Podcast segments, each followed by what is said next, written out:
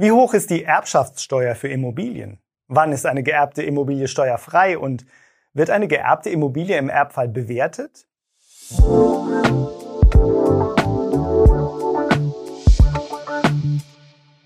Wie hoch ist die Erbschaftssteuer für Immobilien?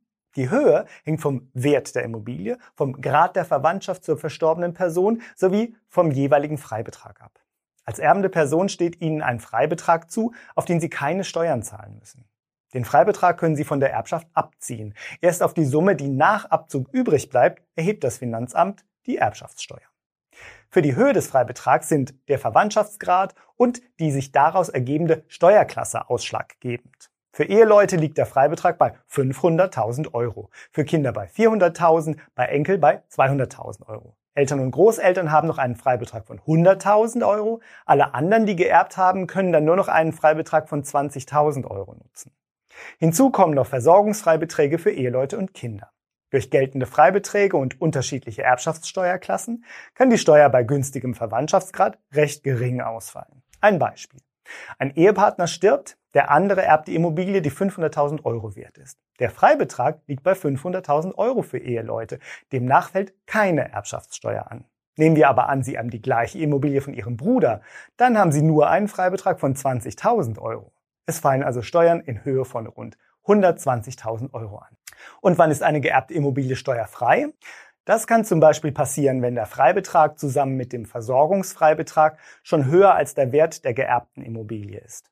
Ehepartner und Kinder haben besonders hohe Freibeträge. Für Eheleute beträgt der Versorgungsfreibetrag 256.000 Euro, sodass eine Immobilie bis zu 756.000 Euro wert sein kann und dann im Idealfall trotzdem keine Steuer anfällt.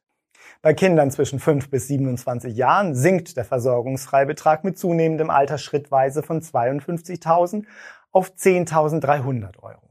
Liegt der Wert der Immobilie dann aber immer noch über allen Freibeträgen, dann kann es helfen, mindestens zehn Jahre in der geerbten Immobilie wohnen zu bleiben, denn dann entfällt die Steuer für Eheleute und erbende Kinder. Sie wollen die geerbte Immobilie verkaufen und wissen nicht, welche Erbschaftssteuer anfallen wird, wir bieten Ihnen die Möglichkeit, eine Immobilienbewertung Ihrer geerbten Immobilie innerhalb weniger Minuten kostenlos vorzunehmen. So erhalten Sie einen ersten Eindruck vom aktuellen Wert Ihrer Immobilie und können bei uns auch gleich die Erbschaftssteuer berechnen. Die Links dazu finden Sie in der Beschreibung. Schauen Sie gleich mal rein. Ich freue mich auf Sie. Und wie wird eine geerbte Immobilie im Erbfall bewertet? Wenn Sie eine Immobilie erben, ermittelt das Finanzamt den Verkehrswert anhand eines standardisierten Verfahrens für die Wertermittlung. Es findet keine Besichtigung vor Ort statt. Dies kann dazu führen, dass der Verkehrswert höher ausfällt als bei einer Immobilienbewertung, die ein Sachverständiger mit Ortsbesichtigung durchführt. Das kann zum Beispiel bei sanierungsbedürftigen Immobilien der Fall sein. Beauftragen Sie ein professionelles Verkehrswertgutachten, um den genauen Immobilienwert zu ermitteln. Damit sind wir am Ende unseres ImmoScout24 Ratgebers zur Erbschaftssteuer für Immobilien. Den Link zum gesamten Inhalt finden Sie auch in den Beschreibungen. Wenn Ihnen unser Beitrag gefällt, schenken Sie uns einen Daumen hoch und abonnieren Sie unseren Kanal. Vielen Dank für Ihr Interesse und bis zum nächsten Mal.